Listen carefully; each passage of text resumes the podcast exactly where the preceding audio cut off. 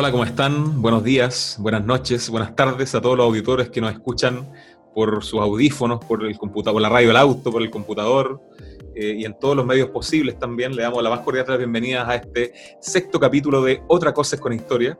Y en este capítulo estaríamos abordando un tema que es bastante eh, importante y trascendental para entender el contexto actual del 18 de octubre en Chile, que es los movimientos sociales y su desarrollo histórico en el caso de Chile. Vamos a analizar algunos movimientos particulares, explicar algunas diferencias con lo civil también, pero antes de eso, como todos los capítulos, eh, es necesario revisar la contingencia nacional que ha estado bastante estremecida por muchas noticias que mezclan lo económico, la brutalidad, la violencia, la mentira y muchas cosas más. Y para eso, como saben, el especialista de esta sección es mi querido amigo, mi, mi colega, mi copiloto de micrófono, Javier Macari. Oh, Javier Tapia, Javier Tapia, que ando, un poco delicado de la voz, mi amigo. ¿Cómo estás, Javier? ¿Cómo estás esa garganta? un poquito, un poquito mejor de la voz. Eh, sí, ando un poco dañado este fin de semana de la voz, pero ya estamos mejor. De verdad hubiera parecido la cosa nuestra acá, hablando como Mirko Macari. Ojalá llegara a esos niveles de análisis también, pero, pero ahí ya mejor de la voz. yo, yo, me acuerdo, les cuento, yo hablé con Javier el, el, lunes en la mañana por teléfono y era reconocible. Hace una mezcla entre el gallo Claudio, entre el padrino, entre Mirko Macari, una mezcla bien rara ahí, pero ya está más recuperado mi amigo, así que se agradece agradecimiento a mi jefa, a mi jefa que me dejó suspender las clases del día lunes con cuarto medio. Agradecido en mi corazón, jefecita, se lo agradezco en el alma.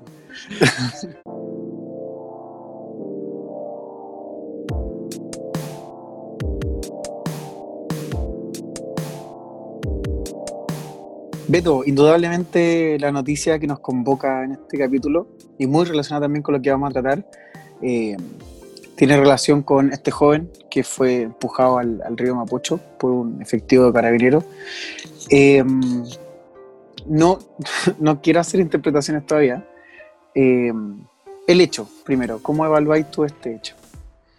Bueno, eh, es una brutalidad tremenda. O sea, yo creo que gran parte de la gente que vio esto eh, por redes sociales, quizás en los, canales de televisión, los videos que salieron, gran parte de la gente está conmovida con el tema. O sea, ver a un joven de 16 años en boca abajo en un río sangrando después de una acción, eh, una acción de carabineros violenta en todo un contexto social, siempre va a causar conmoción. De hecho, gran parte de los medios internacionales, también en Inglaterra, en Argentina, en Estados Unidos, han, comentado este hecho también. Y, claro, da cuenta de la brutalidad que se está viendo en Chile en estos días, donde hay muchas causas de derechos humanos que no, no están siendo investigadas eh, eh, a cabalidad, eh, por lo menos está en lo social está presente una sensación de impunidad que va tergiversando y va haciendo temblar un poco esa estabilidad social en el caso de Chile.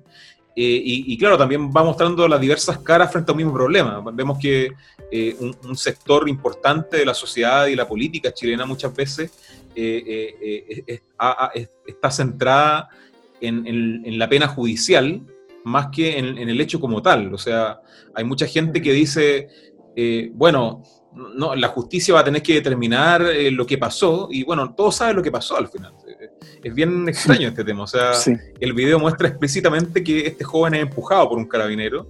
Y claro, está en manos de la justicia decir si este carabinero tiene que ir a la cárcel, si este carabinero tiene que, no sé, tener, no estoy inventando, un año, cinco años de cárcel, pagar una multa. La justicia verá eso, pero negar un hecho que, que, está siendo percibido de manera irrefutable en, en un video eh, y, en varias tomas también, eh, muchas veces muestra la ceguera de ciertos sectores eh, ante ciertos hechos particulares. O sea, lamentablemente, como, como decía este gran periodista Fernando Pausen en, en Tolerancia Cero el fin de semana, se está dando vuelta un poco la, esta relación de Tomás de Aquino. O sea, ver para creer ahora es, bueno, creer y después ver. O sea, yo te puedo estar mostrando algo en tu cara que está pasando, que es real, y tú me la, van a, vas a negar porque en realidad no crees en eso.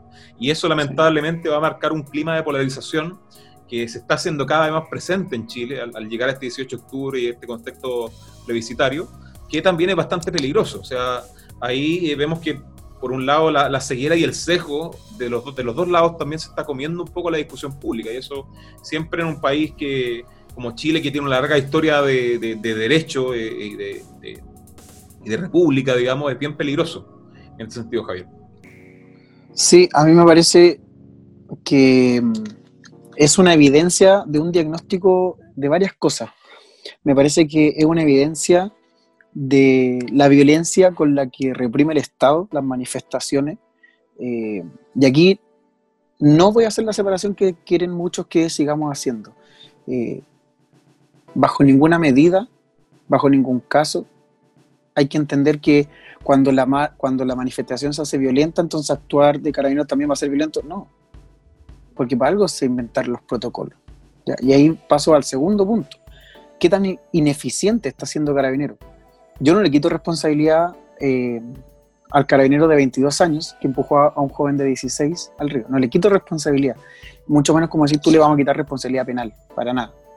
Pero sí considero que también que responde a, una, a un actuar de carabineros como institución.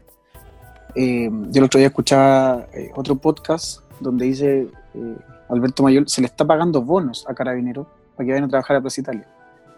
Uno no quiere ir a trabajar ahí, pero si está ahí la necesidad vas a ir, con poca hora de sueño, estresado, entonces, creo que es un reflejo, es un diagnóstico muy evidente este, este acto de, lo mal que está la sociedad también.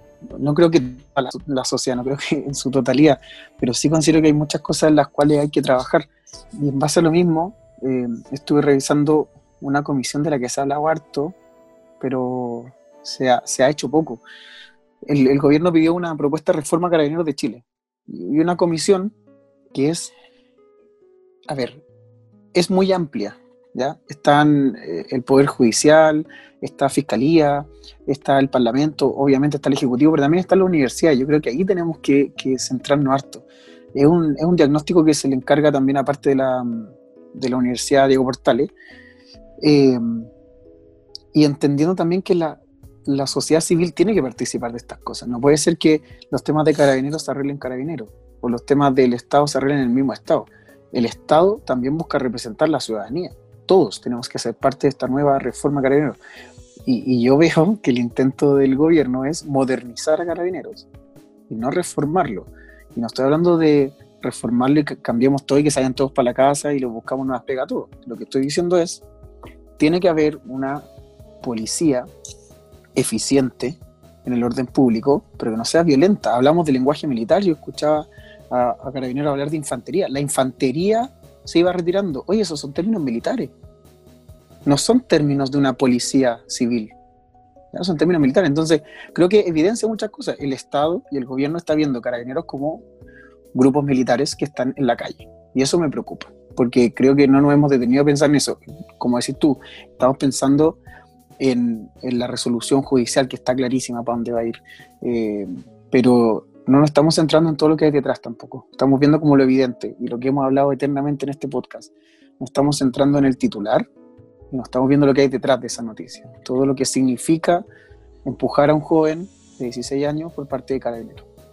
Bueno, y otra cosa también que eh, lamentablemente Carabineros desde un tiempo a esta parte, sobre todo el caso Catrillanca en adelante también, ha estado bastante cuestionado a nivel público. O sea, no solamente eh, carabineros, que ha sido una de las instituciones más respetadas en, la historia contemporánea de Chile, incluso en dictadura. Me acuerdo de tu capítulo pasado, hablabas que la gente, después del sí y el no, eh, abrazaba a carabineros, le daba ramos de flores. Imagínate, y pasar eh, a toda esta escena contemporánea en donde gran parte de la institución de carabineros está vinculada a casos de corrupción, está vinculada sobre todo a obstrucción de la justicia, que eso es bastante grave. O sea, cosas que se repiten, por ejemplo, el caso Catrillanca, y que también nuevamente salen a, colación ahora con este caso, en donde la Fiscalía derechamente está investigando a Carabineros por la justicia. Y, claro, cuando pasan esas cosas, muchas veces esa confianza es inquebrantable. O sea, también eh, eh, eh, se ha mostrado que este año ha bajado el 70 el 70% de los carabineros que quieren ser carabineros o que postulan a las escuelas también, eh, y muestran esa desconfianza de la ciudadanía de esta institución. O sea, muchas veces antes eh, los carabineros de, Chile a nivel eh, latinoamericano, a nivel mundial, eran, eran, eran fuente de orgullo. O sea, gran parte de otras policías se venían a capacitar a Chile, venían a hacer misiones también de otros países y daba cuenta de esa legitimidad que existía a nivel institucional y social de carabineros, pero todos estos elementos han ido borrando o han ido difuminando esa, esa confianza en la policía, sobre todo también después de, todos estos informes de internacionales sobre violación de derechos humanos durante el estallido social. Eh, de hecho, hay, más de 2.000 causas que están siendo investigadas y solamente hasta el día de hoy hay uno o dos condenados por, esas causas. Eh, eh, y claro, y eso hace un poco peligrar el Estado de Derecho también, hace peligrar eh, la democracia, porque dentro de la estructura republicana democrática es necesaria la policía. O sea, más adelante quizás podríamos hablar de eso. De hecho, hay varios artículos de Verónica Valdía, por ejemplo, hablando de, toda esta militarización o toda la, malversación de ese enfoque policial de Chile. Pero claro, todo ese enfoque policial se ha ido difuminando en, la, en la, actualidad y esa legitimidad tiembla o, pende de un hilo. Y lamentablemente eso es bastante peligroso. Y eso sí lo mezclamos con otras noticias que han aparecido, el caso del perdonazo a Poncelerú, por ejemplo, eh, eh, o también eh, que un tema que la, segunda cosa que quería decir que es esta mirada de ombligo por parte de la política también donde ha existido mucho aprovechamiento político de esto en donde gran parte de la bancada de la oposición piden la cabeza de, Rosas que es el, director de Carabineros pero no son medidas que solucionan el problema vamos a lo mismo o sea vamos seguimos seguimos buscando el símbolo político, la cuña política, la frase en Twitter, y olvidamos todo el trasfondo que tiene esto. O sea, lamentablemente la clase política sigue siendo esa, esa, esa, como, esa oligarquía francesa del siglo XVIII en Versalles, digamos, que hablaban de, de, sus propios problemas, citaban sus propios, a, sus propios personeros, digamos, dejando de lado todo lo que está pasando en la sociedad. O sea, hubiera sido más más significativo, más simple, creo yo, que los partidos políticos se hubieran sacado a la familia de esta persona, tratar de ayudarla, tratar de levantar ese problema, eh, eh, no desde el aprovechamiento político simbólico, sino que muchas veces buscando solucionar la vida de este joven. O sea, tampoco sabemos lo que va a pasar con él, tampoco sabemos en qué estado de salud está hoy día. O sea, no se ha visto esa preocupación. No, he visto Twitter que, que, busquen apoyar al joven o ver su estado de salud o ver cómo está la familia, sino que es netamente el aprovechamiento político que hemos hablado también en este podcast mucho rato, que es, la política semanal al final. Que la política, eh, lamentablemente en Chile muchas veces, no en todas, muchas veces, eh, va de domingo a domingo nomás. O sea, o de lunes a lunes. O sea, llegamos al lunes, estamos toda la semana con un tema o dos temas y le damos, le damos. Llegamos al sábado, bueno, nos damos un día de descanso y el otro lunes vemos los diarios en la mañana y bueno, empezamos con otro tema. O sea, lamentablemente ese cortoplacismo de la política chilena le está haciendo mucho mal. Y claro, si vamos mezclando los otros elementos también, eh, eh, no, es un escenario positivo por lo menos para la actualidad del país. Sí, ya para ir cerrando también un poquito el tema de la noticia, eh, creo que es, fundamental, como decías tú, eh, a ver, somos tantos y tantas que tenemos que tener una policía. El problema es qué policía queremos tener también. Creo que ahora nos hemos cuestionado mucho qué policía queremos tener. Y yo estoy leyendo ahora el informe de esta propuesta de reforma que no sabemos en qué va a quedar porque el presidente ya la recibió. Enero de este año, sí. Eh, legitimidad policial, dice el punto 2. Se busca potenciar la percepción de la legitimidad y autoridad del actual policial. Es decir, quieren legitimar el actual policial que, que, sabemos que no va a estar legitimado si no es por símbolos también. Yo creo que la política y la sociedad y nuestro actuar eh, se refleja también a través de símbolos. Por eso eh, estoy de acuerdo con algunos, eh, algunas personas que están pidiendo la, renuncia del, director general de Carabineros. Porque eso eventualmente es responsabilidad, claro. que no se malentienda que yo no, claro, eventualmente. No, no, no, sí, estamos de acuerdo. Sí, sí, sí. Pero no es el tema central, claro. Claro, no es el, renunciar por renunciar, sino que es qué va a hacer cuando renuncie, también cuánta responsabilidad asume él cuando renuncia. Pero creo que también, para poder eh, terminar bien, em, no le podemos estar pidiendo la renuncia al director general de Carabineros. Es decir, tiene que haber un órgano civil que le diga, oye, te tenés que ir. No podemos, ¿Cómo vamos a estar esperando a que el director Es como, ¿sabéis qué? Estamos esperando a que Pinochet renuncie, eh, eh, pero estamos esperando a que él renuncie porque como que él no se quiere ir. O sea, ¿qué onda? ¿Qué es eso? ¿Caché? Como que, no, ¿dónde está? Por eso yo creo que cuando Insulsa dijo, sé que esta policía se mandan sola, te creo, porque estamos pidiendo la renuncia al director general de Carabineros. No le estamos diciendo al ministro del Interior, oiga, échelo. No le estamos diciendo al presidente, oiga, échelo. Le estamos pidiendo al mismo que deje su cargo.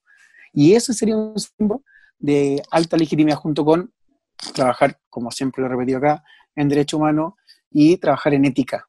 Eh, creo que hace falta una comisión de ética dentro de la, de la policía. Pero creo que es una tarea social, no es solamente carabineros, no es solamente el gobierno, no es solamente del Estado ni de, la, de esta élite política que decís tú, sino que todos tenemos que trabajar, porque considero que, y considero porque conozco carabineros, eh, no son gente mala. Y conozco carabineros que quieren mucho la institución, que detestan que estas cosas ocurran, porque ellos están convencidos de que es una buena institución. El problema es que lo que está quedando es que no es una buena institución. Por eso creo que tenemos que trabajar la sociedad civil en conjunto con estos carabineros que quieren reformar carabineros porque saben que es una buena institución. Tal vez muy en el fondo, y creo que lo estamos viendo muy de lejos, pero sé que algo tiene que haber en, esa policía que es para todos y para todas.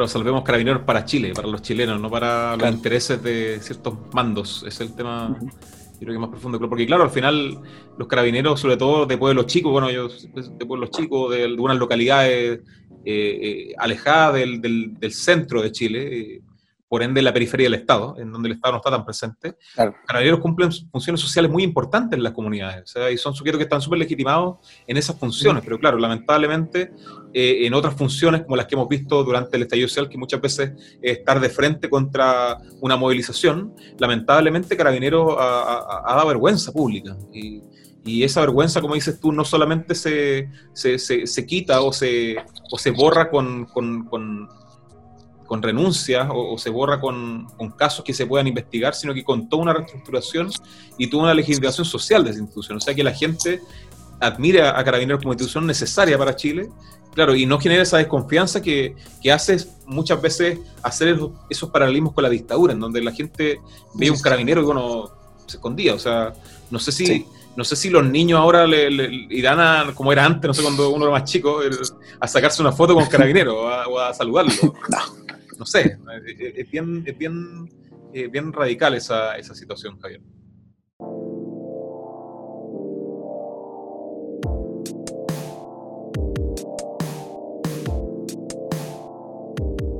Bueno, y el tema que nos convoca el día de hoy, como el título de este capítulo, es los movimientos sociales. Y bueno, aclarar que también en el futuro vamos a estar haciendo algunos capítulos específicos de algunos movimientos, que al igual que el capítulo que hicimos de la economía, es un tema bastante grande, un tema bastante largo de poder abordar con profundidad y no al estilo periodístico, hay un mar de conocimiento, pero así de profundo, chiquitito, no.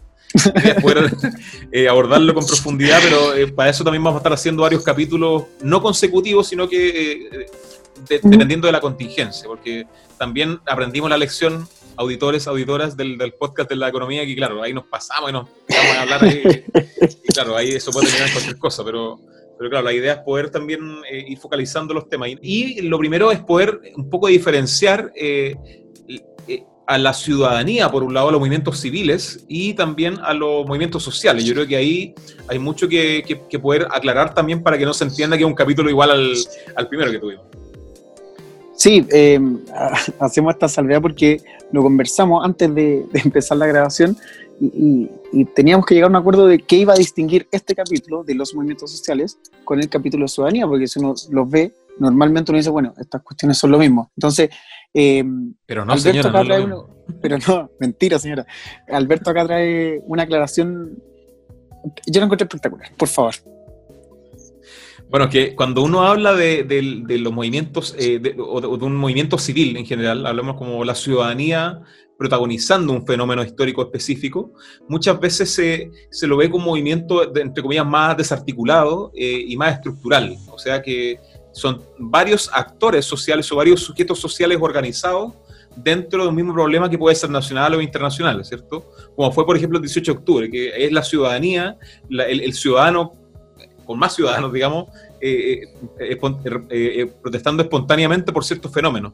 En cambio, los movimientos sociales como tales son fenómenos más articulados, o sea, fenómenos que están vinculados necesariamente a ciertas planificaciones, a, cierta formación de organizaciones también, a, a, cierto, a ciertas de, eh, eh, dinámicas de organización interna de estos movimientos y que también muchas veces o en su mayoría representan a ciertos sujetos específicos de la sociedad, que pueden ser, por ejemplo, en el caso de fines del siglo XIX, principios del siglo XX, los campesinos, eh, por ejemplo, los obreros, los comerciantes, los artesanos también, más adelante el tema de las mujeres también.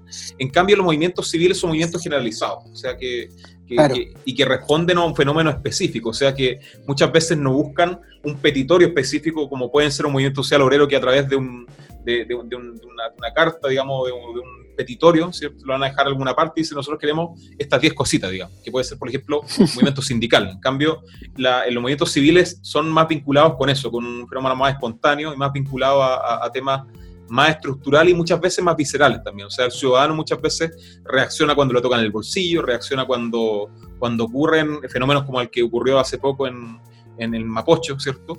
Entonces son movimientos que, que, también nos van mostrando cuál es la visceralidad que va operando en ese momento, en ese contexto territorial y temporal de una sociedad, eh, a diferencia de un movimiento social que, como les digo, está más organizado y también muchas veces tiene a cara visible, o sea, el presidente de, no sé, del sindicato tanto, que es el más conocido, o, o, el dirigente estudiantil, por ejemplo, o el dirigente vecinal, el dirigente poblacional. Entonces, es un movimiento, entre comillas, más articulado que, que los demás. Ve que explica clarito este muchacho. se da cuenta que así queda no sé si tanto, pero se hace lo que se puede, se hace lo que se puede. Sí, entonces, eh, para que, para que estemos claritos y claritas, hoy día nos vamos a centrar en movimientos sociales, con actores determinados.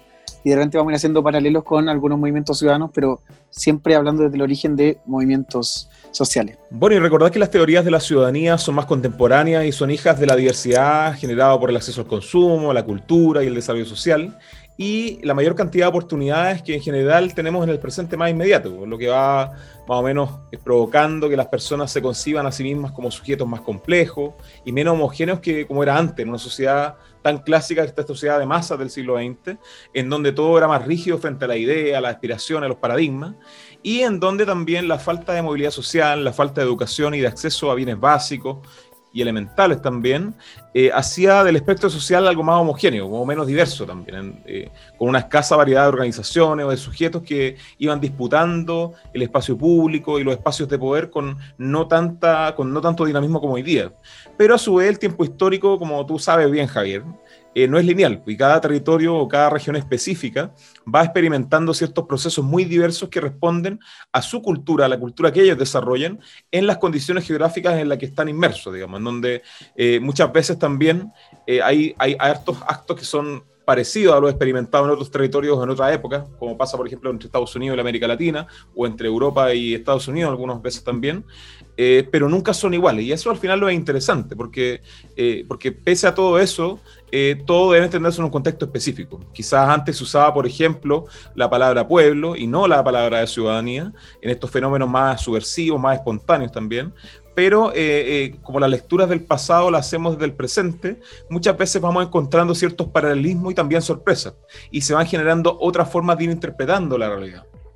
Sí, voy a ir de la manito con cómo interpretamos esta realidad, tiene que deberíamos también hacer la aclaración esto de, qué nace la historia, como un, cuestionamiento igual relevante. Buena acotación. Eh, sí, ¿quién, quién, hace la historia? Y de repente la pregunta lógica para muchos historiadores y profetas de historia es que lo hace, lo hace el historiador o la historiadora. Pero eso se queda muy en la rama también sobre el saber, como de, la disciplina histórica, como la epistemología. Pero si nos vamos a la historia en su sentido óntico, los hechos ocurrieron en el pasado, ahí están los, movimientos sociales, ahí está la ciudadanía, ahí está el actuar de las personas. Eh, se relaciona con esto de que, una frase extra popular, eh, la historia la hacen los pueblos, la historia óntica, claro, la historia epistémica no la hacen los pueblos, la hacen los historiadores, como la academia, por así decirlo. Y en el fondo igual, ese, ese actor que hace la historia es sujeto de conciencia también. Y cuando es sujeto de conciencia, recién ahí pasa a ser un actor social y también pasa a narrar una nueva historia en cuanto a su existencia también en su contexto. Y ahí yo creo que puede ir entrando también a distintos movimientos sociales que vamos a revisar hoy día. Eh, en, esa, en esa lógica, como de los primeros movimientos sociales.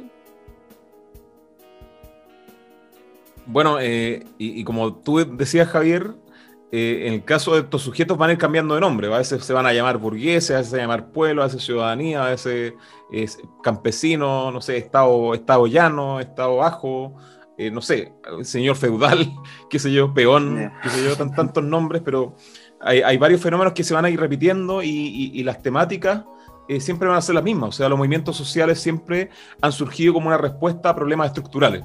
La supervivencia, el trabajo, por ejemplo, el hambre, el salario, la seguridad las estructuras culturales, los recursos naturales hoy en día también están muy presentes, y también la inclusión del poder, o sea, el voto y la representación.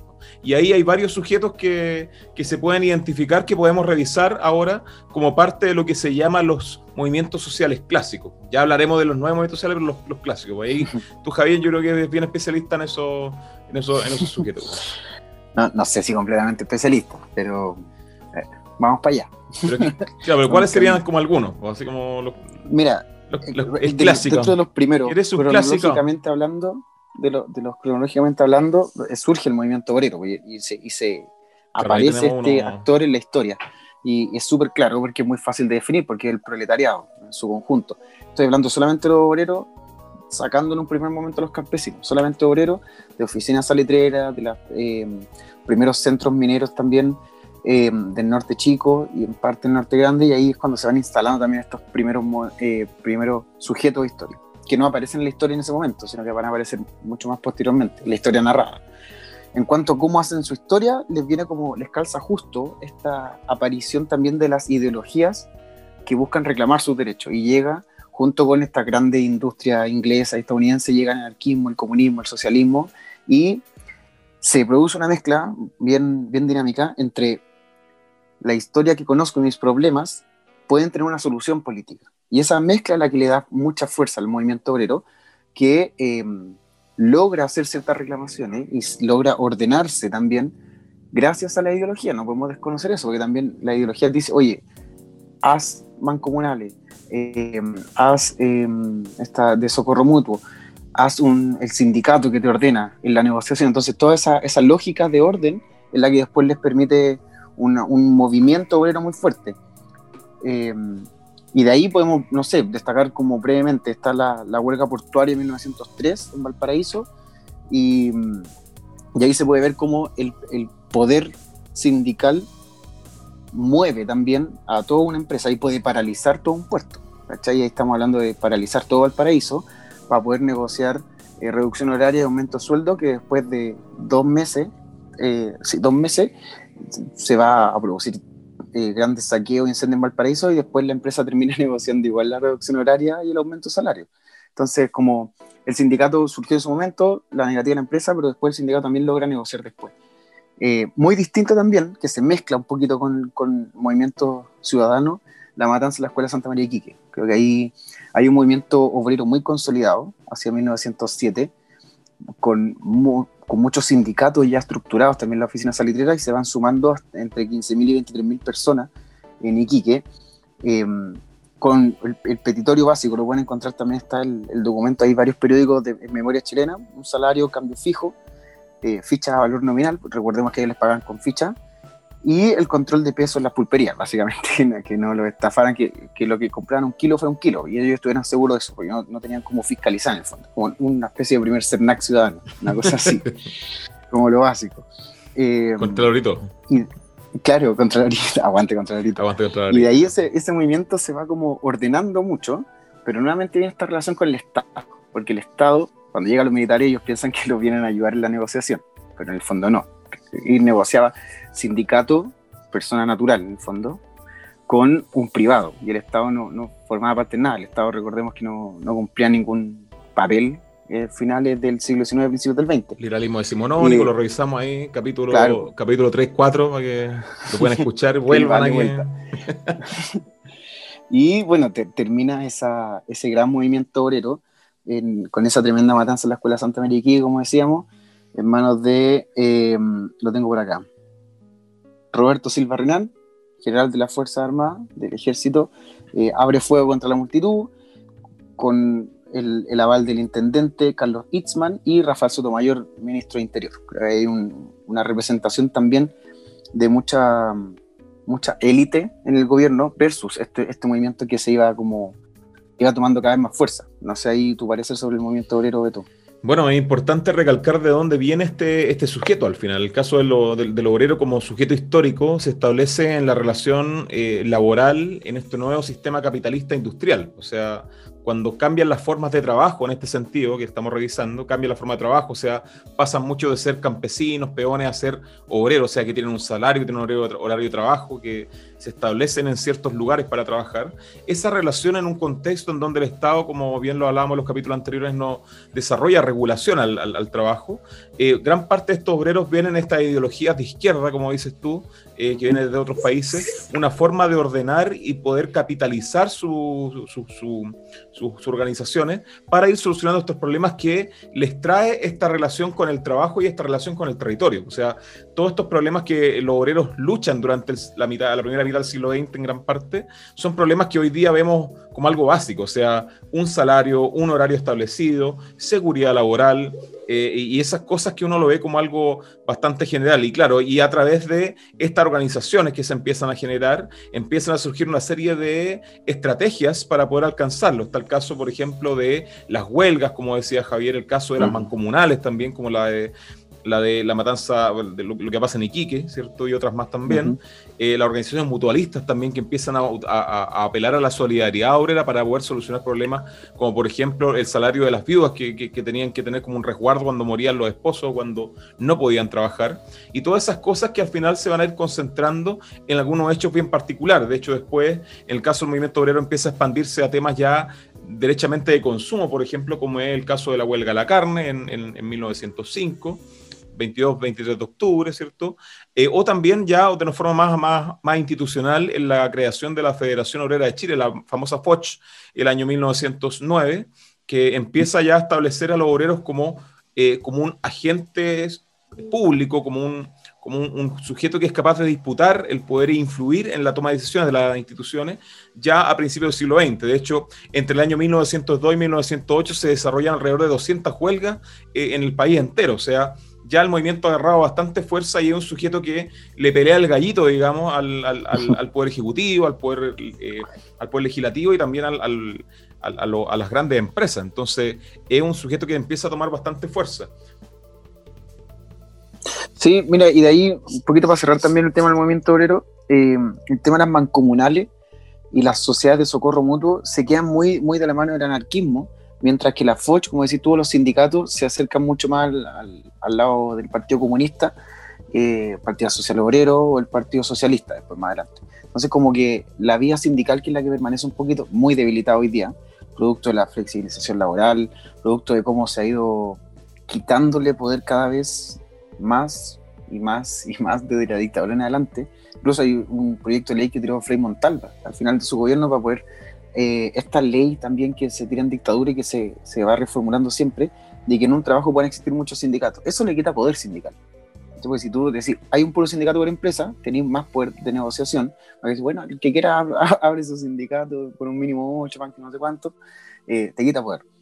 Eh, y ese actor, claro, ahora como se va, se va debilitando, se va diluyendo tal vez, porque la sociedad ya superó esa, esa barrera básica en el fondo que es lo que vamos a ver también con el movimiento siguiente, porque en el fondo es como, eh, no puedo seguir pidiendo como, o sea, podemos seguir como reajustando un salario mínimo, podemos reajustar los horarios, pero eso ya está fijado por ley, de, gracias a este movimiento obrero que permaneció por mucho tiempo. Exacto, de hecho, bueno, eh, como te comentaba, gran parte de las de las de las eh, estrategias de, visualización pública o de posicionamiento del movimiento obrero durante esos años, eh, eh, estuvo ligado a cosas eh, básicas al principio. De hecho, están, por ejemplo, las marchas del hambre en, Santiago entre el año 1918 y 19, que ahí aparecen, bueno, a la Asamblea Obrera de la Alimentación, por ejemplo, que convocan estas marchas, que son obreros también, organizados de distintos gremios, distintos de distintos rubros también que están organizados.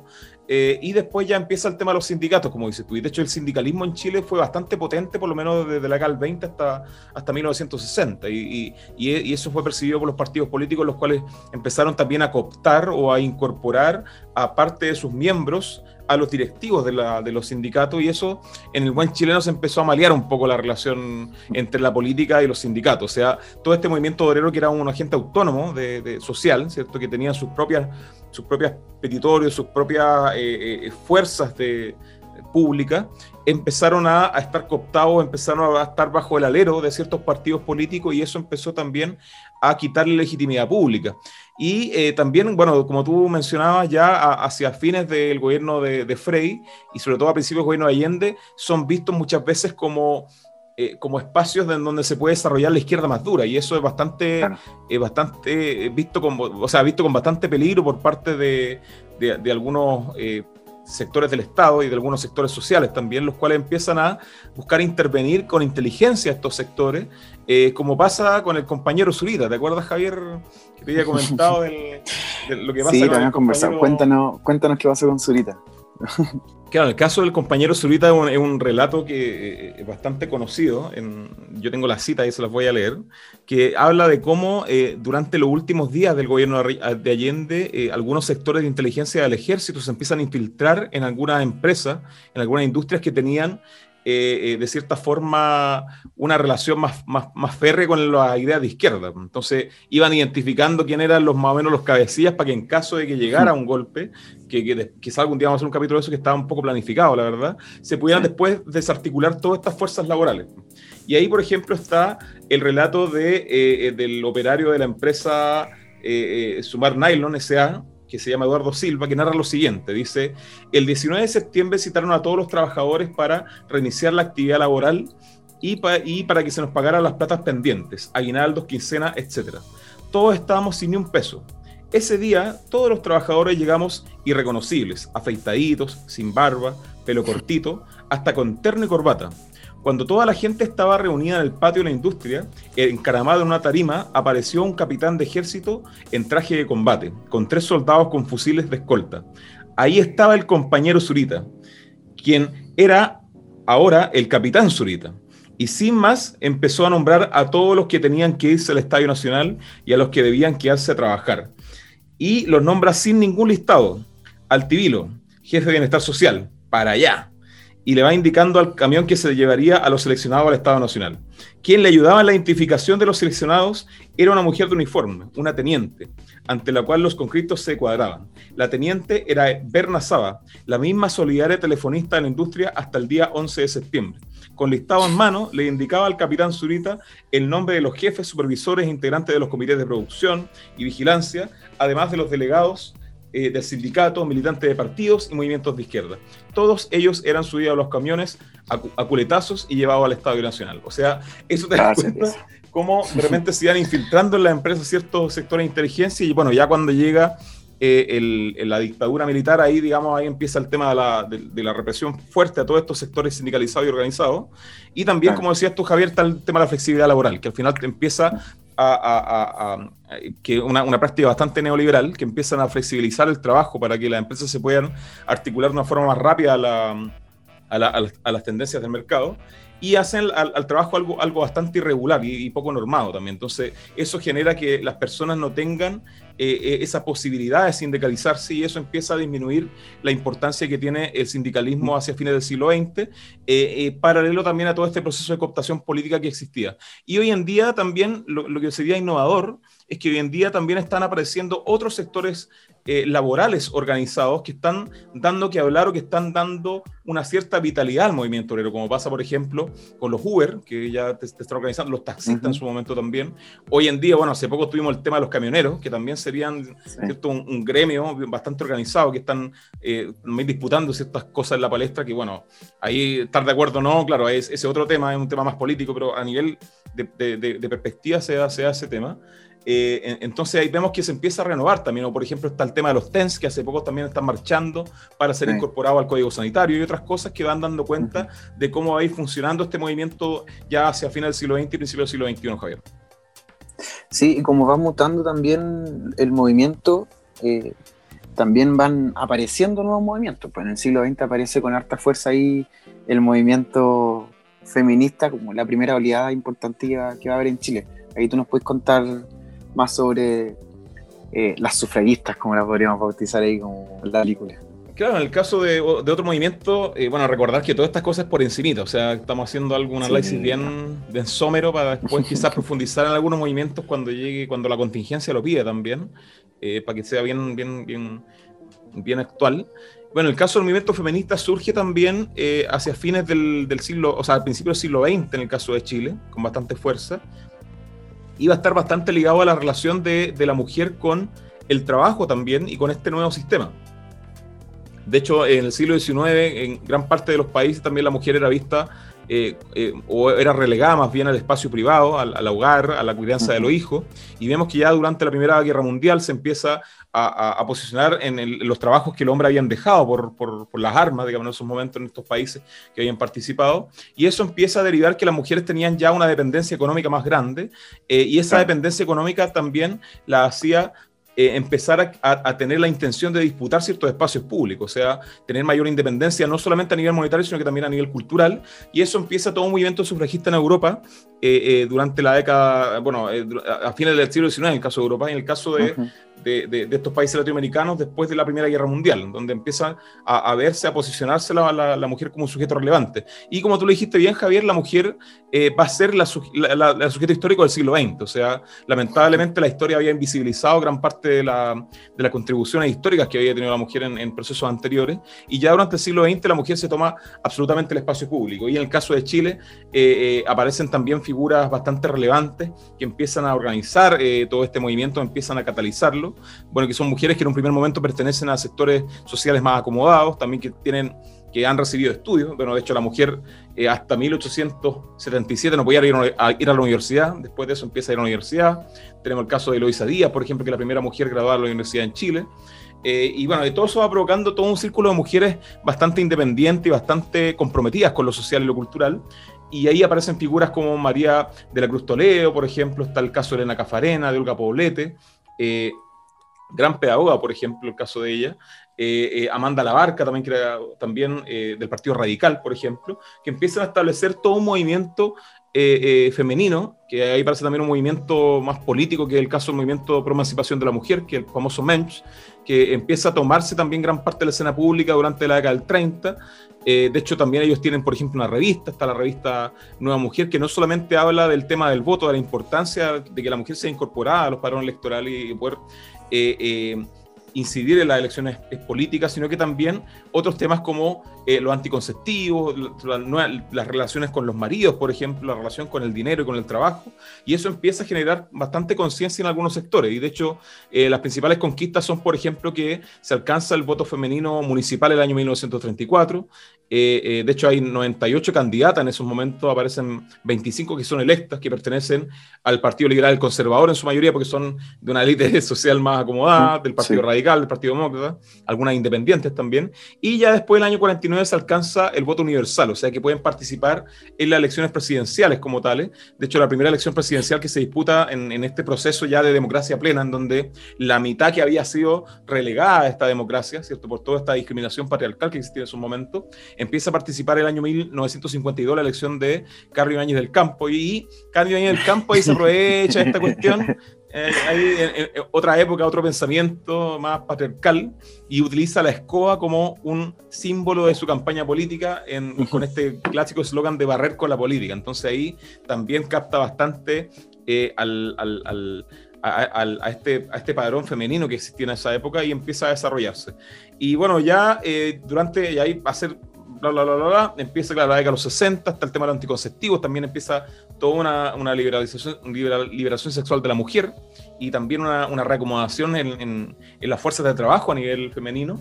Y también ya durante la década de los 80 empieza a tomar otro ribete el movimiento eh, feminista en el caso de Chile, en donde no solamente se empiezan eh, a preocupar del trabajo, eh, de la mujer, de la participación política y representación, sino que también de otros temas potentes como el caso de eh, eh, de las pobladoras, o sea, empieza ya a, volverse un poco más popular el movimiento feminista, eh, toma las dueñas de casa, los centros de madre, todos estos temas. También está el tema de, de, los derechos humanos, lamentablemente, en donde gran parte de las mujeres organizadas buscan reconocer los casos de violaciones o sexuales que existieron de esta mujer o la, o la mujer desaparecida, y también poder defender a estos maridos que están desaparecidos producto de todo este estado policial eh, eh, y represivo que se desarrollaba en Chile en esa época. Y de ahí ya empezamos a saltar eh, a la década de los 90, en donde eh, las mujeres participan también activamente en todo este proceso de, recuperación de la democracia institucional y ahí se establecen dos corrientes bien específicas. Está el caso de las, de las más institucionales que empiezan a, ligarse eh, a la figura del CERNAM, que sería eh, Servicio Nacional de la Mujer, que empiezan a, catalizar por ahí sus demandas, y las otras que encuentran que, que, que, toda esta institucionalización en realidad no la representa y empiezan a desarrollar posturas más autónomas, que empiezan ahí a transformar un poco toda esta, toda esta relación de las mujeres con el Estado y con la política, y empieza a separarse un poco de eso y a desarrollar sus propias líneas, sobre todo más ligada a la cultural eh, en, el ámbito más contemporáneo, en donde ya eh, esta tercera ola, el 18, o, o sea, el, en en mayo del año 2018, ahí sí, mm. ahí aparecen otras temáticas como el género, el cuerpo, la identidad sexual también, la despatriarcalización, lo dije bien, del, sistema político, económico eh, y también de la, de la, cultura. Y bueno, también recordar que esto lo estamos viendo muy a la ligera porque tenemos la intención de hacer un capítulo del movimiento feminista en Chile. Eh, y no solo nosotros, por supuesto. Claro, sería, ¿qué más patriarcal sería que nosotros, un par de hueones, estuviéramos haciendo la historia de las mujeres? Sino que, bueno, nosotros, obviamente, como somos profesores, sabemos un poco del tema, pero la especialista, obviamente, acá hay muchas historiadoras muy potentes y muy secas que conocemos nosotros que se dedican a este tema. Así que vamos a hacer un capítulo especial. De hecho, ya tenemos elegida a la, a la historiadora, ella lo sabe está escuchando por ahí, ella sabe quién es, no lo vamos a revelar ahora, pero se viene un capítulo. Y bueno, ¿qué otro, qué otro sujeto puede aparecer, Javier, ahí en esta historia de los movimientos sociales? Mira, mientras, mientras la, el movimiento feminista estaba en los años 40, estaba muy elitizado, eh, la mujer popular quedó desplazada, pero ella tenía su propio movimiento también. Esa, esa mujer popular está en los, en los movimientos de pobladores que estaban exigiendo la vivienda que, para que lo entendamos ahora, porque no, eh, muy actuales como las deudoras habitacionales o los deudores habitacionales. Ese es como el movimiento actual, pero su origen es el derecho a la vivienda como derecho básico, ¿ya?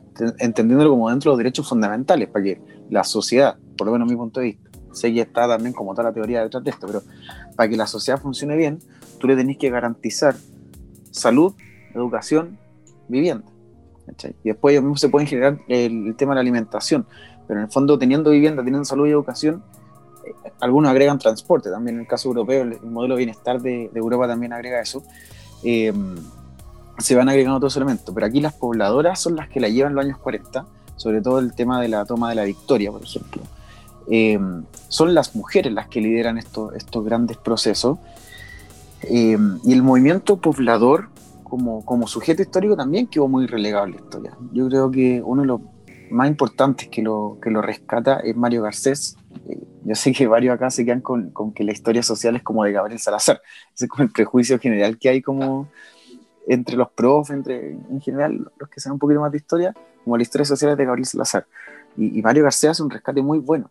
De hecho, eh, en cuanto a, a los pobladores como movimiento, hace la exigencia al Estado, porque en el fondo mi postura también es que son un movimiento muy, muy solo. Es un movimiento solo porque está lejos del mercado y no participa del mercado y también está fuera del Estado porque el Estado no se preocupa por ella. Entonces, en esa soledad de divagar, en fondo se toma un terreno que es privado y cuando ya lo tiene tomado le pide al Estado que le colabore. Entonces, como que le pide eso.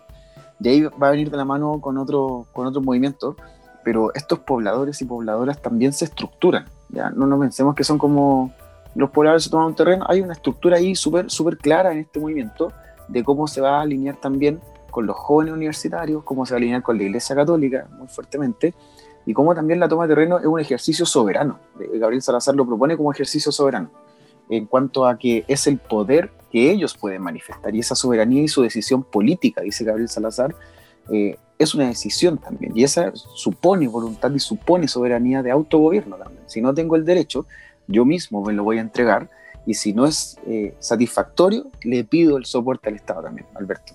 Y bueno, ahí vemos eh, este principio eh, bien aplicado de la subsidiariedad al final, que al final la gente organizada como tal puede hacer cosas importantes. De hecho, ahí tú mencionabas, Javier, estas relaciones entre distintos sectores de la sociedad civil, como pueden ser, claro, los pobladores organizados como tales por, por el derecho a la vivienda.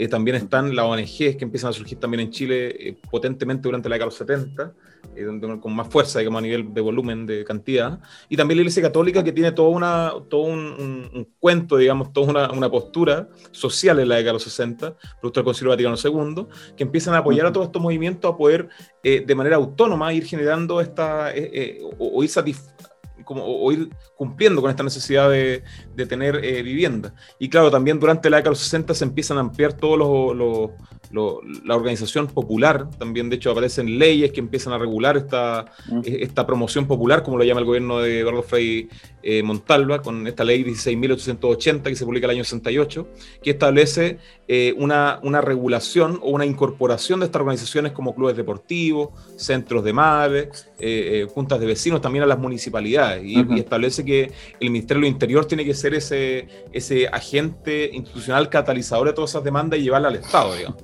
Y bueno, el gobierno de Salvador Allende ahí también tiene todo un tiene toda una ampliación de, de, este también o, estimulación del movimiento eh, poblador. De hecho, también se crean tomas emblemáticas durante el gobierno de Allende, en el caso de, Santiago, eh, algunas con, nombres vinculados a la izquierda, ¿cierto? algunas bien conocidas. Y ya durante la década de los 80 este movimiento toma bastante relevancia. De hecho, eh, vamos a revisar que gran parte de las necesidades que va a generar el neoliberalismo, o producto de la, implementación de, esta política neoliberal del shock para instalar el, modelo, que genera, lo hemos revisado en los capítulos anteriores, que genera... Eh, falta de, bueno, desempleo, eh, hambre, falta también de, incorporación de los sujetos al, mercado, vemos que eso los pobladores lo van a empezar a solucionar, o sea, a través de toda una organización horizontal van a empezar a establecer eh, eh, comedores populares, ollas comunes también de manera permanente en el caso de Chile, no como ha sido ahora, ojalá, ojalá él con el caso de la pandemia, sino que de manera más permanente, eh, y todas estas organizaciones, como están, bueno, huertos comunitarios, también talleres laborales, eh, comités de cesantes también, comités de vivienda, empiezan a ir solucionando un poco los problemas de estos, de estos sectores populares pobladores y también empiezan a desarrollar eh, que para mí es lo más interesante, y este tema lo he investigado bien, que es el tema de nuevos espacios de democracia en esos momentos, en donde la democracia que no está en las instituciones, porque el Parlamento está cerrado, los partidos políticos están cerrados también, hay represión, hay censura, pero los pobladores comienzan a, desarrollar toda una organización horizontal también, eh, eh, centrada en el concepto de la asamblea como una como, una, como un espacio o un, un, espacio de organización democrática y empiezan a desarrollar todas estas organizaciones con ese tipo de estructura eh, de, gestión horizontal, digamos, y eso empieza a generar espacios democráticos, aparecen boletines, por ejemplo, que publican estas agrupaciones, hacen conversatorios, se empiezan a plantear también la democracia y también participan representados por varios, por varios dirigentes pobladores en, eh, en la Asamblea de la Civilidad del año 86, que sería una de las grandes eh, reuniones democráticas que se desarrollaron en Chile eh, antes de, el, de, esta cooptación política del 88 y en el 90 que revisamos en el capítulo del, del, del, del, aniversario del plebiscito de sí y el no. Y claro, en lo contemporáneo los pobladores también siguen organizados, pero han tenido también una crisis. Hay muchas veces también eh, se ha relacionado, que también lo hablamos en un momento, Javier, que el tema de la, del narcotráfico, de cómo también han existido otras formas de organización en los sectores más eh, los sectores pobladores y también, y, aparte también o complementariamente los sectores más marginales de las grandes ciudades, que están vinculados al narcotráfico y también establecen otras formas de organización. Claro, vamos a lo mismo, o sea, nos gusten o no, son formas de organización y hay que también abordarlas como tal.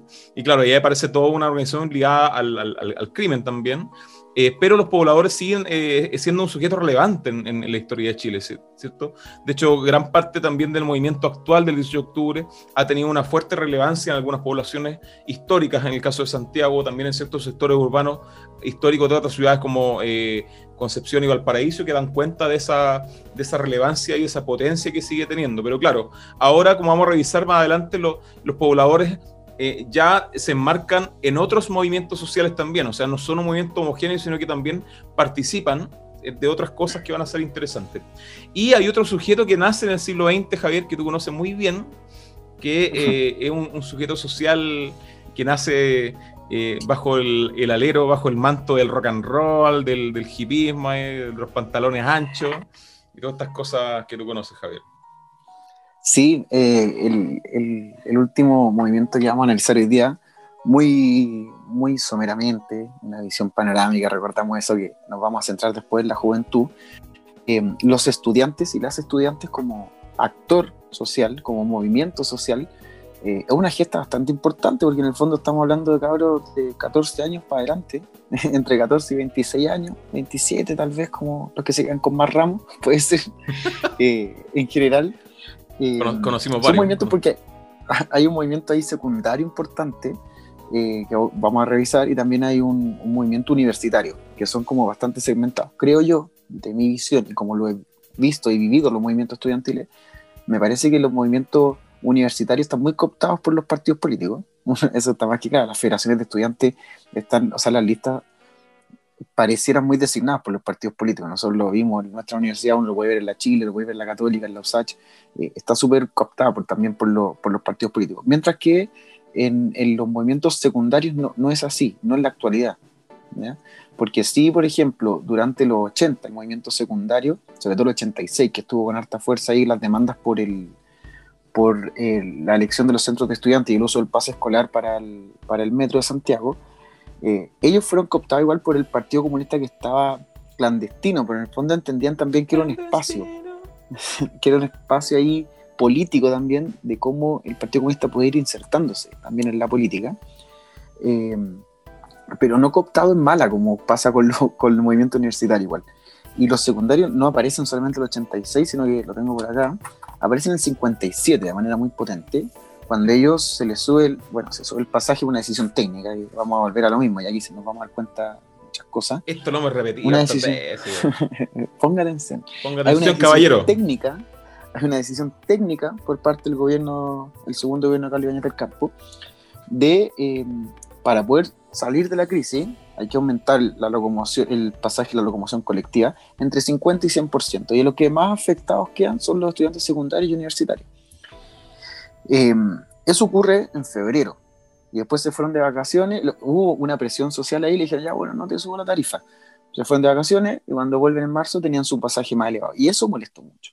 Molestó a los secundarios y molestó también al movimiento universitario. Y la FECH, junto con los secundarios, logran como impulsar un movimiento social potente desde los estudiantes el año 57, estamos hablando después en abril, ¿ya? en abril del 57 hay un movimiento estudiantil potente, y a ese movimiento donde daban vuelta los, los, carros, daban vuelta las micros, eh, había, hubo saqueos también en, en, Santiago, en el centro de Santiago, eh, en el fondo ese movimiento que fue secundario, eh, luego se fue sumando cada vez más población, porque en el fondo tú decís, que, es la lógica que nos cuestionamos nosotros de repente cuando conversamos, si el cabro está estudiando, se supone que no tiene ingresos, ¿cómo le vaya a estar cobrando un pasaje al que no tiene ingresos? Entonces ahí viene todo el, movimiento ciudadano después de apoyar esta, esta gran huelga o, gran reventón, que lo haya, se ha llamado ahí el reventón histórico de 1957. Bueno, un pequeño paréntesis con la pildorita. La pildorita. ahí, de, esas movilizaciones que describe Javier, bueno, del, 49, del 57, que están vinculadas a la conmoción colectiva, está, eh, hay dos dichos populares que aparecen ahí.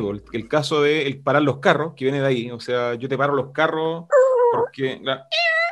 porque, eh, claro, o sea, te paro los. O sea, te te, detengo en lo que estás haciendo tú, porque eso, o sea, cuando había movilizaciones vinculadas al, transporte público, la gente paraba las micros, o sea, muchas veces se tomaba la micro, la atravesaban en la calle, hubo varios volcamientos de micro y ahí viene el dicho para los carros, por ejemplo. Y también está el caso de la chaucha, que la chaucha, ¿tú sabes lo que es una chaucha, Javier, o no?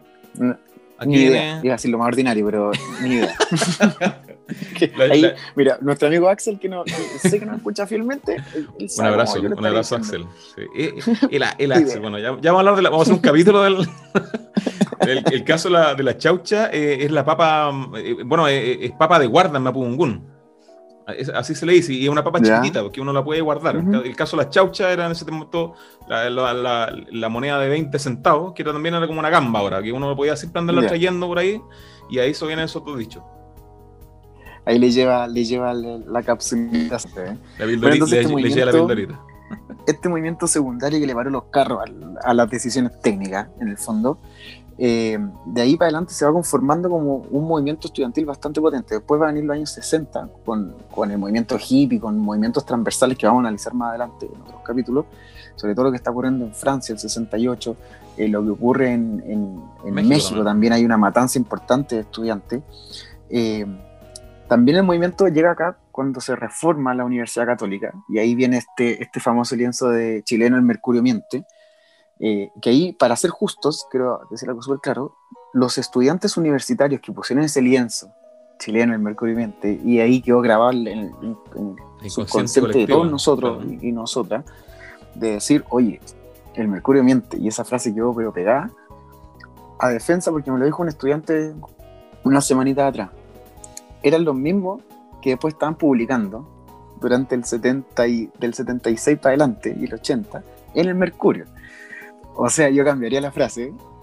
En el Mercurio mentimos todo, una cosa así, como ya ordinario, ordinario. Pero ese movimiento, nuevamente, por eso el diario de Agustín. El movimiento, el movimiento universitario desvanece mucho de la esencia de los estudiantes. ¿Por qué?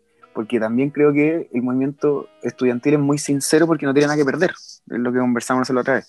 No tiene nada que ver porque no tiene que mantener una familia en general, no, no, tiene... Que cuidar la pega, por, eso claro. no tiene que cuidar la pega, no, no te van a descontar un día, cosas así, entonces eh, se puede arriesgar más. ¿ya? Y también uno adolescente se arriesga mucho más. ¿ya? Nosotros, por lo menos nosotros dos, nos tocó vivir dos movimientos estudiantiles bastante potentes, el del 2006, poco difuso, pero nosotros vivimos con harta fuerza el, el 2011, estudiando en Plaza Italia. No sé si tenés tu recuerdo ahí todavía fresquito. yo, espera, antes de, darte el paso ahí, el 4, yo me acuerdo clarísimo, 4 de agosto de 2011, el día que hubo más represión en democracia eh, a los movimientos sociales, al movimiento estudiantil, y eso indignó a la población. Porque dijeron, oye, no le, no le puede estar pegando así los cabros. Ya, recordemos Hins Pedra al poder, ya, ministerio ahí, ministerio interior. Y de ahí fue el primer cacerolazo después de la dictadura ese 2011, cuando toda la sociedad dijo, oye, son nuestros cabritos, no, le pegamos, nosotros no le voy a pegar tú, una cosa así. Exacto, bueno, yo me acuerdo ahí con, con Javier arrancando los guanacos ahí con, con, limones en la mochila. ¿Cuántas veces nos vimos en esa ahí como, como mechones? por favor. Como, como, mechones ahí de la universidad.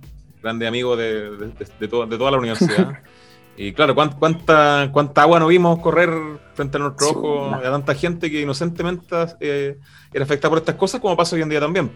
Y claro, el caso del, de la década del 2000, ahí nosotros no solamente hablamos como, de, como historiadores, como profesores de historia, sino que también como actores del, del movimiento. De hecho, eh, tal, por ejemplo, está el mochilazo del 2002, que, que fue muy potente, que fue uno de los primeros símbolos del siglo XXI público, de los estudiantes, eh, no tan organizado de manera popular y política, sino que más, más espontáneo, más como un sujeto histórico organizado. Y está el caso de la Revolución Pingüina del 2006, que estaba también por el tema del pase escolar gratuito eh, y la unificación de esta tarifa a nivel nacional. De hecho, eso, eso, por ejemplo, creó el tema de la TNE, que hoy día todos tienen la TNE y la renuevan. Eso fue porque se ganó en las calles ese tema. De hecho, yo era, yo era dirigente secundario en esa época por, mi colegio. Mira, eh, haciendo carrera política. Andábamos ahí en, las marchas, también primeras marchas de la vida. O sea, tú, cabro chico, con tu mochila. Yo iba en en primero medio, ahí me acuerdo. Y claro, después primero 2011, medio San Fernando. Hicieron una marcha de 100 personas, creo que estaba llena la de San Fernando. Y, claro, a, mí como pueblerino me pasa eso. Me acuerdo cuando fuimos a la marcha y en, y, en la plaza, claro, hay unos grupos que se empezaron a pelear con carabineros y todo. Pero nosotros como cabros chicos, era la primera vez que vemos en la vida. O sea, yo primera vez que veía una, una moto carabinero en la plaza correteando, claro, correteando a unos cabros. Yo primera vez que lo vi en mi vida, entonces. Y claro, después de entrar a la universidad, que también nosotros estuvimos ahí eh, inmersos en algunos, en, en, algunas reuniones y también algunas organizaciones estudiantiles de, de la carrera, la universidad y otros lados también, eh, que empezamos a participar de esto. Y, claro, ahí gran parte del valor que tiene el 2011 es que demuestra que el, el, sujeto histórico de, de, los estudiantes como tal siempre se va renovando y está a la vanguardia de lo que se va solicitando. O sea, por ejemplo, tú te acordarás bien, Javier, en 2011 salían los carteles y salían las banderas sobre no más lucro, por ejemplo. O sea, atacando directamente los principios del modelo neoliberal. Eh, y que, claro, hoy día ya está absolutamente posicionado en la escena pública y en la esfera pública, pero del 2011 se empieza a crear todo un movimiento no solamente que exige mejores condiciones en la calidad de la educación, por ejemplo, a nivel secundario, universitario, sino que también empieza a atacar o empieza a fracturar los pilares del modelo económico, ¿cierto? Que era, era algo, era una aspiración que los estudiantes no tenían antes tanto, era más particular, o sea, un tema particular, no sé, el pasaje de tal cosa, no sé, qué sé yo, estas cosas, pero ahora era, ahora más estructural, digamos, y también eran capaces de articular otros movimientos vinculados al a la crítica hacia el modelo. Y bueno, de ahí también devienen vastos movimientos políticos. De hecho, el Frente Amplio es hijo del, del, del 2011 y el movimiento estudiantil. O sea, gran parte de sus dirigentes eh, que, aparecen de ahí, empiezan a, formar una carrera parlamentaria, y claro, ahí, ahí se pasan al otro lado, empiezan a ser cooptados por las fuerzas políticas. Y Pero uno de los pocos países con bancada estudiantil. Exacto. Uno de los pocos países con una bancada estudiantil ahí en la Cámara de Diputados, y eso es potente también poco. O sea, como, porque se logra instalar no solamente como ciudadano, sino que eran referentes estudiantiles para todos nosotros. De repente uno dice, oye, pero yo estuve en el movimiento cuando Giorgio, cuando Boric, la, la Carol Cariola, Camila eh, Vallejo. La, Camila Vallejo. En el fondo tú decís como... Renato Garín. Oye, yo estábamos ahí marchando y después estaban en la Cámara de Diputados. Yo creo que se lo han jugado. Y, claro, son parte de un juego político también que de repente se les critica mucho, que es que no se lo han jugado todo y como que un pie en la calle, un pie en el Parlamento. Pero, pero creo yo que responde a mí a un tipo de movimiento, es lo que, lo que planteo yo. Ahora, ¿por qué también los movimientos surgirán desde los estudiantes normalmente? Porque podemos ver el 18 de octubre, fueron las chiquillas del liceo que se empezaron a pasar los torniquetes. Entonces, ¿por qué creo yo también? Porque los estudiantes van a las vanguardias también en las lecturas. ¿Cachai? Van como en el análisis de la realidad también van a la vanguardia. Entonces, o sea, la gente adulta en ese tiempo, adulta sobre 30 años, sobre 25 años, no se cuestionaba el lucro. Pero un cabrón que sí está leyendo ciencias políticas, está leyendo geografía, que está leyendo historia. Que la nueva historia, la nueva ciencia política, no claro, exacto. ¿Cachai? Entonces, como, oye, cuestionemos el lucro en la educación, porque para ser justos, fue regulado, pero no castigado. Es que el movimiento como que lo puso y en realidad lo regularon. El poder político lo reguló, pero no lo castigó ni, ni, lo, ni lo sacó. Pero este movimiento igual eh, creo que tiene como olas. Yo creo que habría que estudiarlo también en esa mirada. Como el feminismo tiene olas, creo que también el, el movimiento estudiantil podemos darle una mirada también de olas. Como decir tú, primero temas puntuales, pero luego más a la estructura. No sé qué vendrá más adelante. Es, es como súper complejo también ahí cómo se puede ir abriendo el movimiento estudiantil para adelante, qué, demandas podrán abrir. Ahora, para los que quieran profundizar, igual vamos a tratar este tema nosotros en otro capítulo. Claro, se viene ahí también un capítulo de la juventud. Se viene ahí. está en YouTube el documental Actores Secundarios, que revive con los mismos estudiantes del 86. Ellos vuelven a su colegio. Recordemos que, oye, una toma de la 86. O sea, nosotros nos tomamos el 2006 el colegio, estábamos en democracia, una apoderada de fuerzas especiales, fue súper dialogado. Acá estamos hablando el ejército en las calles desalojando a los estudiantes. No, es como una toma cualquiera, yo creo que ahí toma mucho más valor. Ese documental y eh, bueno, hay hartos como videos de compilados del, movimiento estudiantil 2006-2011 y ahí está como bien entretenido ir analizándolo desde una mirada de la disciplina más que como, como yo viví eso bueno, y también ahora para ir finalizando este, esta parte más, más como analítica, también recordar que hoy día existen otras teorías que, que se conocen como las teorías de los nuevos movimientos sociales, que ya no están involucradas estos sectores, o sea, estos sectores siguen renovándose, siguen existiendo y siguen eh, ampliando las fronteras de los movimientos sociales, pero ya eh, empiezan a existir otras teorías de, de, movimientos sociales, como las nuevos movimientos sociales, que por ejemplo la socióloga María Luisa Tarrés, que, española lo define como, surgen como respuesta al desencanto con las teorías estructuralistas frente a la incapacidad explicativa del marxismo, que no logran dar cuenta de la reinterpretación normativa y valórica que realizan los nuevos movimientos sociales, y que escapa a los límites de la acción política al redefinir los espacios públicos y privados con demandas de democratización de la vida social.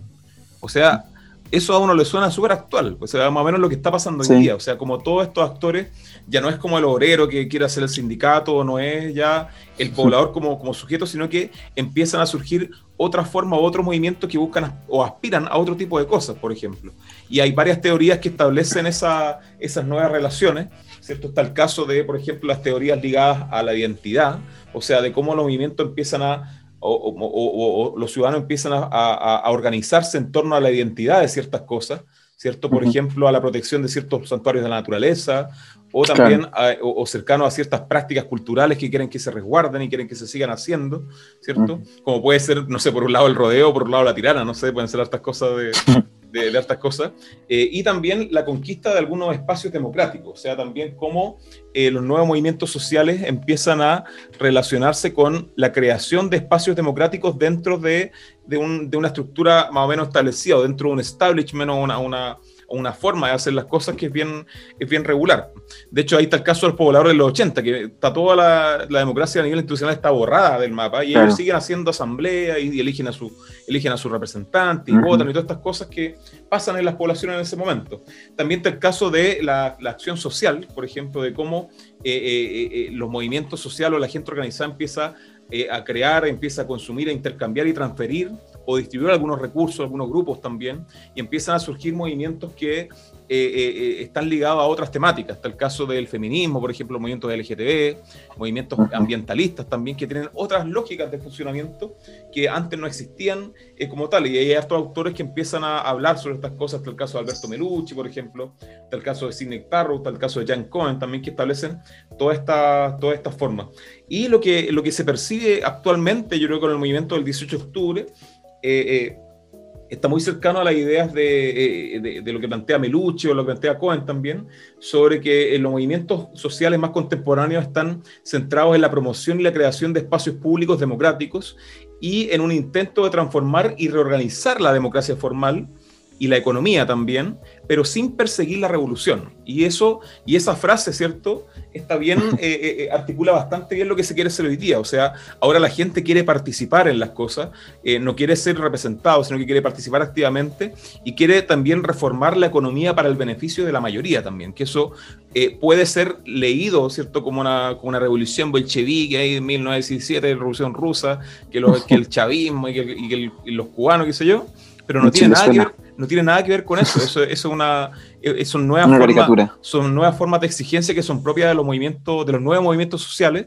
que, que, se empiezan a tomar esos espacios, o sea, generar espacios democráticos, profundizar la democracia, eh, reformar el Estado, reformar eh, lo económico, pero como decimos bien, ¿cierto? Sin hacer la revolución, o sea, sin, sin partir de cero, sin un en blanco eh, a esos niveles. Entonces, claro, cuando empezamos a comprender los movimientos sociales por esa óptica, eh, siempre vamos a encontrarnos con sorpresas bonitas. Y claro, los movimientos más potentes, yo creo que estarás de acuerdo, Javier, acá, los movimientos más, más potentes actualmente son los que están vinculados con esas cosas. El caso del movimiento No Más Bebé, por ejemplo, el caso del movimiento ambientalista, la tercera ola feminista del 2018 en adelante, también el, el movimiento que ahí lo podemos discutir o no, el movimiento mapuche o el movimiento indigenista en el caso de Chile, o todo, todas las, peticiones que se han hecho, y también el fuerte giro hacia lo local. Yo creo que esa es una de las características que en Chile se ha tomado gran parte de esta organización social de base territorial, en donde hay hartos casos, o sea, del 2010 en adelante hemos visto una infinidad de casos que, se pueden eh, eh, conversar. Yo lo voy a nombrar ahora de manera rápida. Está el caso de Freirina por AgroSuper en el 2012, está el caso de Aysén Magallanes en el 2011 por el tema del gas, Está el caso de Quintero, Yuncaví, el 2018. Está el caso de No, Alto Maipo, por ejemplo, 2014. Noma FP, el 2013. Eh, Calama, el año 2013. Eh, el extractivismo en Chiloé, el 2016. Vallenar, el año 2000 por Pascualama, o sea, hay tantos movimientos que ahora aspiran al local a, a, poder fortalecer esas relaciones comunitarias también para resolver problemas y para, como tú decías, ejercer soberanía en esos territorios, o sea, que no llegue una empresa a, hacer lo que quiera con, nuestra gente, con nuestros recursos naturales y con nuestra comunidad y con el territorio donde habitamos, sino que también tienen que preguntarnos, tienen que incorporarnos a esas decisiones. Entonces, la gente está, vamos a lo mismo, está abriendo nuevos espacios democráticos también para influir en esas decisiones económicas eh, y políticas, Javier. Sí, respecto a eso yo quería puntualizar que, bueno, nosotros quisimos abarcar como lo más característico, pero sabemos que nos queda mucho en el tintero. O sea, podríamos estar, nos tocó ir a la radio la otra vez a hablar sobre el tema mapuche, la resistencia mapuche, y lo, estuvimos ahí con la Carola, que es antropóloga. Bueno, a Carola. Y, es como potente también el tema eh, mapuche. No, no, no, quiero hacer, hablar de lo indigenista, porque es muy diverso también. El tema mapuche, yo lo que más manejo, es, es un tema muy profundo que sería injusto, creo yo, creo yo, eh, como relevarlo cinco minutitos. Así lo podemos hacer con otros movimientos que vimos hoy día, porque claro, son más conocidos, también los vamos a profundizar en otros capítulos. O sea, que muy claro eso, o sea, Sí. Este es un capítulo como de para que la gente, claro, la gente que de repente no, no tiene mucho, mucha cercanía a la historia o, y tiene ganas de aprender y tiene ganas de llevarse un panorama general, claro, esto estamos haciendo para eso, o sea, para acercar esos conocimientos a la gente, a la gente que, común y corriente, digamos, que no tiene mucho conocimiento sobre la historia, y claro, a través de esto pueda profundizar si quiere, eh, o pueda preguntarnos más cosas, y claro, seguir haciendo, como dice Javier, otros capítulos de, de movimiento social específico, o sea, un capítulo de, estoy inventando, del feminismo, de, del movimiento indigenista, otras cosas que puedan surgir. Sí, y respecto a lo que decís tú del, de este giro a lo local, eh, me parece importante que, logremos analizar como eh, entender que nos dijeron por mucho tiempo que éramos como pueblo, ¿ya? Porque siempre se utilizó esto del pueblo, pero el pueblo te quita la categoría ciudadanía, ¿ya? Porque el pueblo es como una muchedumbre, en el fondo, lo podemos ver como así como gentes, como, como diría Florcita Motúa. Pero, pero la ciudadanía tiene, tiene esta activación local y también una activación a nivel institucional. Ahora, nosotros, ¿por qué se nos ocurre empezar a estas cuestiones de un día para otro en un podcast? Porque sabemos que hay un, contexto de cambio que no nos puede dejar al margen, pues, y vemos todo lo que está pasando en redes sociales, lo que pasa por televisión, por radio, no, no nos queremos quedar como al margen de eso. Entonces, analizar esta realidad, analizar nuestro contexto, hay que hacerlo con una mirada, porque hay que darse cuenta, y es lógico que otra cosa es con historia.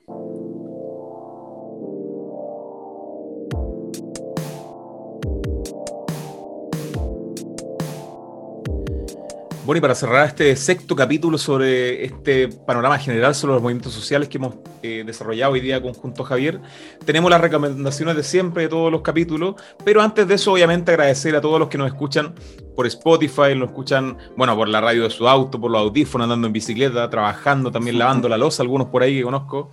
Eh, y tantas cosas que se pueden hacer escuchando algunas cosas. Y también agradecer el cariño de la gente que nos comenta también por redes sociales, nos comenta por Instagram, eh, nos, no, no, hace preguntas, también eso es importante. Y recordarles los que Nos piden capítulos. Los que nos piden capítulos también. Y recordarle a la gente eso, o sea, eh, este podcast se hace con mucho cariño, con mucha vocación, con mucha crítica. Y la idea es que la gente pueda participar, o sea, que si quieren profundizar algún tema nos puedan hacer preguntas, si quieren algunas lecturas también nos las puedan solicitar. o sea, la idea es que esto sea también de ustedes. Y la gracia de eso es que puedan participar y sumarse a través de las redes sociales, compartiendo los capítulos con sus amigos, con sus familiares, eh, y también haciendo preguntas, eh, solicitando información también y todas estas cosas, como lo que hicimos, por ejemplo, para el 11 de septiembre de este año, que estuvo muy bueno, hicieron estas preguntas y las pudimos responder a través de audios cortitos por, por las redes sociales. Así que, Javier, ¿cuáles son tus recomendaciones de esta semana, estimado amigo? Tengo dos libritos breves y que son una un acercamiento, por supuesto, que a la historia social.